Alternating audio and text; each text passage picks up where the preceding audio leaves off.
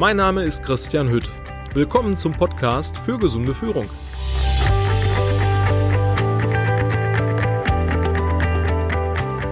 Bei uns im Unternehmen sind alle gesund. Ich muss gerade selber ein bisschen schmunzeln. Das ist eine Aussage, die ich sehr oft von Entscheidungsträgern und von Personalverantwortlichen in, in Netzwerkgesprächen oder auf anderen Veranstaltungen äh, mitbekommen. Herr Hütt, äh, Probleme bei uns in der Firma haben wir gar nicht. Ne? Sind immer alle gesund, alle gut drauf. Ja klar, da ist mal der eine oder andere krank, fällt mal aus. Wo ich dann so denke, stopp, der hat gerade noch gesagt, bei uns sind alle gesund, ne? Krankheit gibt's irgendwie nicht.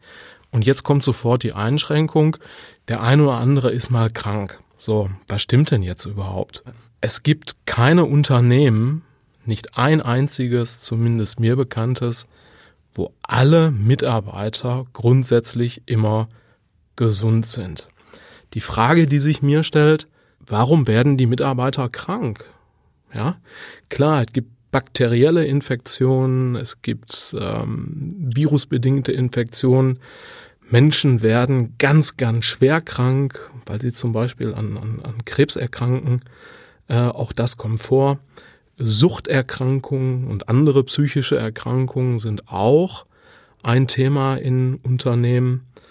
Und ähm, sehr oft kann, kann man einfach sagen, und das ist auch so das, was ich beobachte, dass äh, eine fehlende Motivation bei, bei Menschen, ähm, eine erhöhte Unruhe in der Abteilung, im Team und auch steigende Krankheitstage generell darauf hindeuten, ähm, dass irgendetwas nicht stimmt. Meistens ist es ein Hinweis auf eine erhöhte psychische Belastung. Und ähm, ich möchte Ihnen jetzt zeigen, anhand von Beispielen erklären, wie man das durchaus rechtzeitig bei Mitarbeitern erkennen kann, wie Mitarbeiter sich in ihrem Verhalten verändern, was, ich sag mal, andere Kollegen oder Führungskräfte auch äh, dementsprechend erkennen können und was man dagegen tun kann. Ja? So, werfen wir zuerst einen Blick auf die Ursachen von psychischen Belastungen am Arbeitsplatz. Und da gibt es eine Vielzahl von Ursachen, die psychische Belastungen äh, auslösen oder und auch unterstützen und fördern können. Ja? Meistens geht es um sehr, sehr hohe Anforderungen an die Quantität und an die Qualität der Arbeit. Leistungsdruck. Leistungsdruck ist auch ein Riesenthema, ähm, dass bei Menschen Druck ne, wie auch im, im Namen schon zu finden ist, und schließlich äh, in Stress ausartet. Arbeitsplatzunsicherheit ist immer wieder ein Thema, was ich aus Mitarbeiterbefragungen und Mitarbeitergesprächen äh, mitbekomme. Liest man ja auch jeden Tag in der Presse und hört man irgendwo im, im Fernsehen, nimmt man im Fernsehen wahr, wie viele Firmen, ich sag mal jeden Monat, mal wieder Tausende von Stellen abbauen und ähm, die Mitarbeiter erfahren das meistens dann sogar erst aus der Zeitung oder aus dem Fernsehen, äh, bevor es aus den eigenen Unternehmens reinkommt.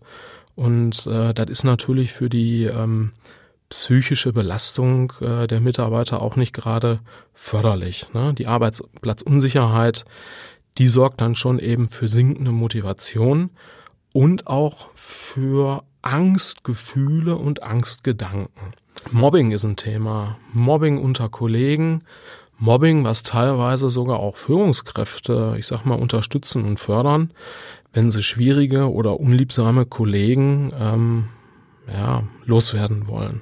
Ich sag das einfach mal so, wie meine Erfahrung der letzten Jahre da ist. Ähm, zu guter Letzt dürfen wir in diesem Belastungskarussell die Arbeitszeiten nicht vergessen. Ja?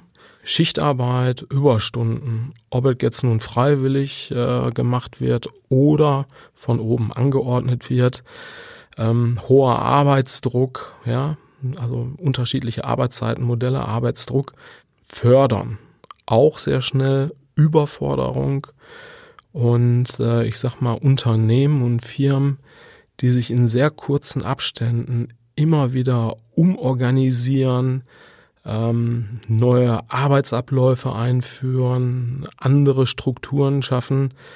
Ähm, auch das kann für Mitarbeiter schnell an eine psychische äh, Belastung führen. Ja, und wie kann ich die jetzt am Arbeitsplatz erkennen? Ähm, also ob ein Mensch jetzt erstmal beruflich oder privat überfordert ist, ähm, den Unterschied, den kann man so nicht erkennen. Grundsätzlich sage ich immer, wenn jemand überfordert oder überlastet ist, das ist nicht nur durch die Arbeit äh, oder nicht nur der Arbeit geschuldet, sondern auch der privaten Situation. Da muss man einfach alles beleuchten. Ähm, gucken wir jetzt hier auf die, auf die äh, Arbeit. Da gibt's drei Ebenen, auf denen sich das äußert. Ähm, ich sag mal, die körperliche Ebene oder die körperliche Ebene. Ne? Äh, ich sag mal, erhöhtes Schwitzen, ständige Kopfschmerzen, Magenprobleme oder generell Magen-Darm-Probleme können ein Zeichen von einer psychischen Belastung sein. Und äh, diese lapidaren Aussagen so, hm, das schlägt mir auf den Magen oder ich habe eine schwere Last zu tragen oder hm, ich kann das alles nicht mehr hören. Diese, diese Aussagen, die wir Menschen heute so by the way tätigen, die haben ja alle einen Grund. Da gibt es ja eine Ursache für. Und ich finde es ganz wichtig, und da auch nochmal so mein Appell an die äh, Führungskraft, das sollte generell nicht auf die leichte Schulter genommen werden, ähm, sondern ein Auge drauf haben und dem Mitarbeiter da auch Gehör schenken. Ja? Aggression, fehlende Konzentration, äh, der Abbau von, von Aufmerksamkeit können auch Symptome sein, die sich einfach, ich sag mal, auf der kognitiven Ebene niederschlagen, beziehungsweise in der Wahrnehmung des Mitarbeiters. Ja, der ist einfach nicht mehr bei der Sache. Äh, die dritte Ebene, das ist die körperliche Ebene, ähm, wo man einfach äh, sehen kann, wie der Mitarbeiter sich in seinem Äußeren verändert.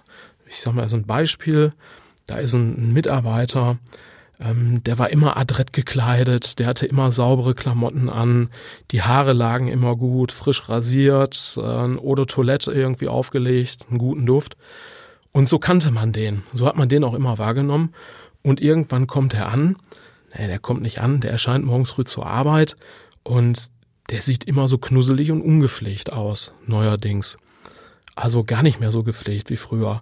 Und der hat auch kein gutes Eau de Toilette mehr drauf, sondern der riecht morgens früh irgendwie muffig oder nach Schweiß. Ja, und auch die, die Sachen, die der anhat, äh, die sind nicht mehr schick und sauber. Der trägt seine Klamotten vielleicht so zwei, drei Tage am Stück. Ähm, Arbeitsverhalten, ja. Ähm, der hat immer sehr ordentlich gearbeitet, der hat eine gute Arbeitsleistung gebracht und auch äh, das lässt nach, ne, finden sich immer wieder Flüchtigkeitsfehler drin, Fehlerquote in der Arbeit generell bei dem bei demjenigen ähm, erhöht sich. Der kommt morgens früh unpünktlich oder vielleicht gar nicht immer zu dieser gewohnten Zeit, sondern jetzt immer wirklich am letzten Drücker. Und abends oder am Nachmittag, wenn Feierabend ist, dann sitzt er immer noch da und arbeitet noch, weil der irgendwie ähm, mit seiner Arbeit nicht fertig wird.